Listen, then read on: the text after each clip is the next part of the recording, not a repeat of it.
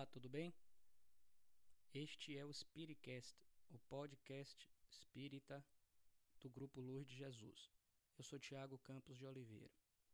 Eu quero nesse episódio falar acerca da bem-aventurança entre aqueles que são mansos e pacíficos. Mais especificamente, acerca da postura da paciência. No Evangelho segundo o Espiritismo, no capítulo 9, Allan Kardec traz esse assunto sobre o poder da mansuetude e da pacificidade, de ser manso e ser da paz. E dentre as instruções dos espíritos, o espírito do Lázaro fala acerca da afabilidade e da doçura, e um espírito amigo, em 1862, em Harvard, fala acerca da paciência. A paciência ela é uma postura. Por quê? Porque é necessário que a dor na terra venha se transformar, como exemplo do Cristo, na glória do céu. O que, é que significa isso?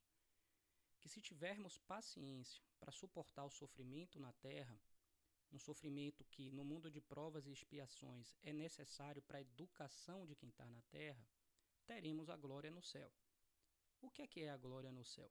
É a conquista dessa evolução espiritual, cujo processo de educação aqui na Terra para alcançar essa evolução nós estamos vivendo. Essa seria a glória do céu, segundo o texto. E para isso é necessário duas posturas, dentre várias outras: a paciência e a coragem. A paciência significa bem dizer a dor terrena. Quando percebermos o sofrimento na terra, devemos lembrar que esse sofrimento, por algum motivo, é necessário para educar traços das nossas almas que precisam melhorar. Então nós devemos bem dizer o sofrimento. Lembrar que ele no futuro vai nos trazer bem, vai nos trazer vantagens. Entender também que a paciência é uma forma de caridade, de cuidar de si próprio e, consequentemente, do nosso entorno. Entender que ter paciência significa também perdoar os instrumentos do nosso sofrimento. Perdoar aqueles que Deus colocou em nosso caminho para serem instrumentos de nossos sofrimentos e para pôr em nossa paciência a prova. Esse é o perdão. O perdão é um tipo de paciência. O perdão não significa apagar da cabeça a falha alheia mas significa dar aquela mágoa, dar aquela angústia, dar aquele rancor, ou dar aquele sentimento que nós temos por uma pessoa que testa diariamente nossa paciência, é dar a proporção que eles precisam ter. É a gente não pegar um problema e aumentar.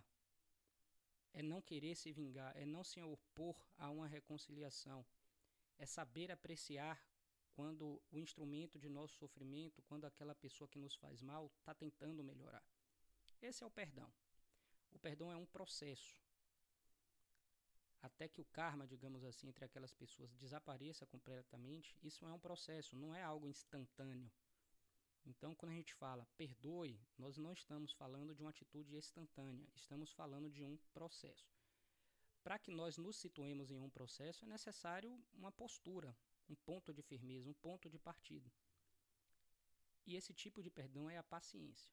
Ou seja, devemos ter paciência com os instrumentos da nossa impaciência. E devemos também observar nos momentos de muitas dificuldades, refletir que os deveres na terra, como o jugo é suave e o fardo é leve, que nossos deveres são superados e muito entre todos nós pelas consolações e pelas compensações. Então, o espírito amigo, ele exorta a nós, ele pede para nós que nos momentos de dificuldade, né, que aqueles mil nadas como alfinetadas acabam por ferir, nós consigamos olhar para o céu, refletir, pensar e constatar que as bênçãos são mais numerosas que as dores que os deveres não são maiores que as compensações e consolações. Então, bem dizer a dor terrena, entender que a dor é uma caridade, perdoar os instrumentos do nosso sofrimento e observar os deveres e consolações é, como consolações melhores, maiores que os deveres, tudo isso envolve uma postura espírita de paciência. E qual o objetivo da paciência? Termos coragem para enfrentar e suportar e viver e vivenciar as vicissitudes da Terra. Porque na Terra, sendo um mundo de provas e inspirações, apesar da transição planetária, na Terra todo sossego é relativo. E o Espírito termina: Sede, pois, pacientes, sede cristãos. Essa palavra resume tudo.